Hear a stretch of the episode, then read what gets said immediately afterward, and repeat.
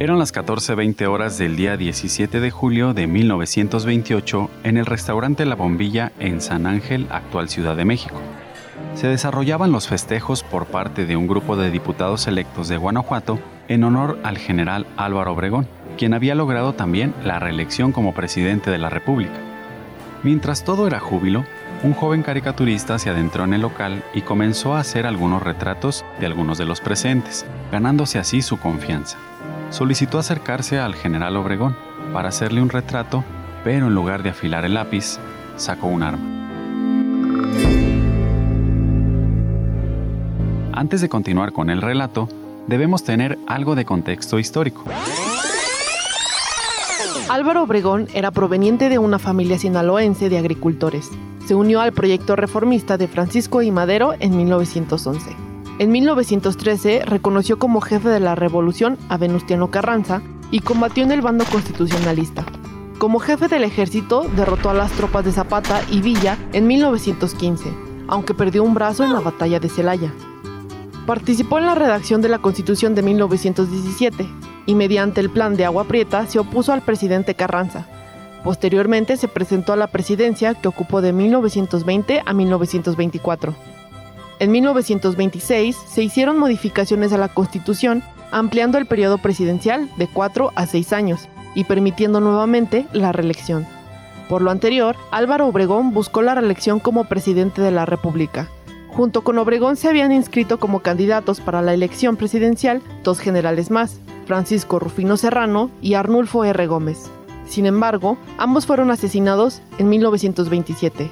Para el 1 de julio de 1928 se realizaron las elecciones federales de México y Álvaro Obregón, al ser el único candidato que llegó a la elección, obtuvo el 100% de los votos.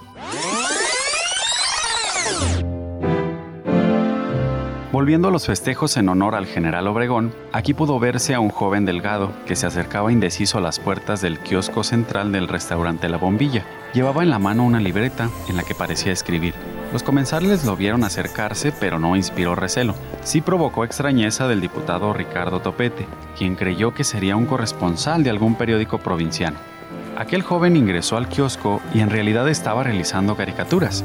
Fue acercándose a las mesas.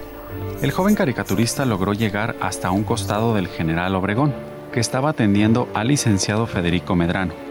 El caricaturista se interpuso entre los dos y mostró al general Obregón las caricaturas, poniéndolas sobre la mesa.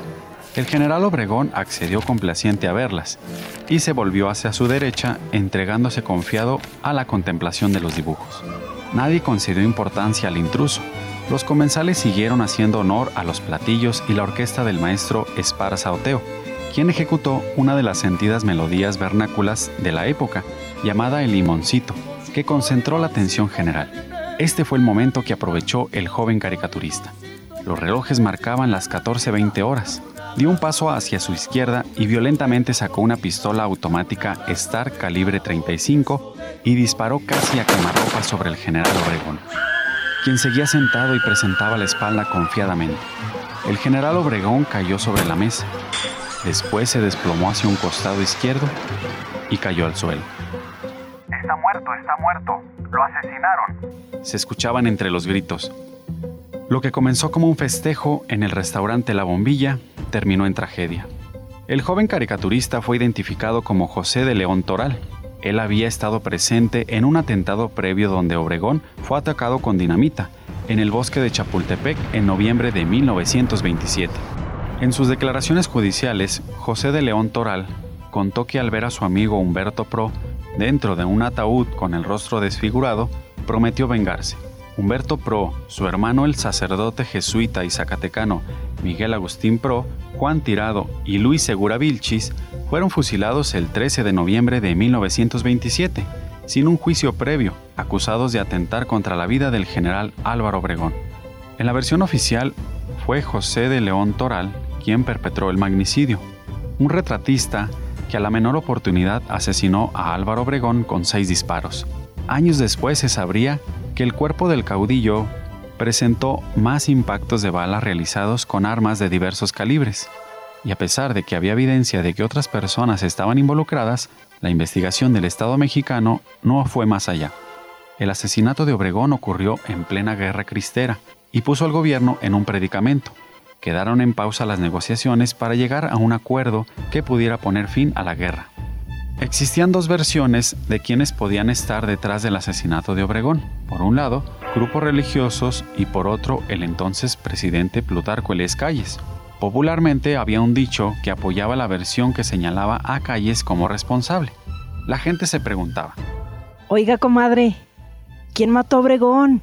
¡Shh! ¡Cállese! En alusión a él.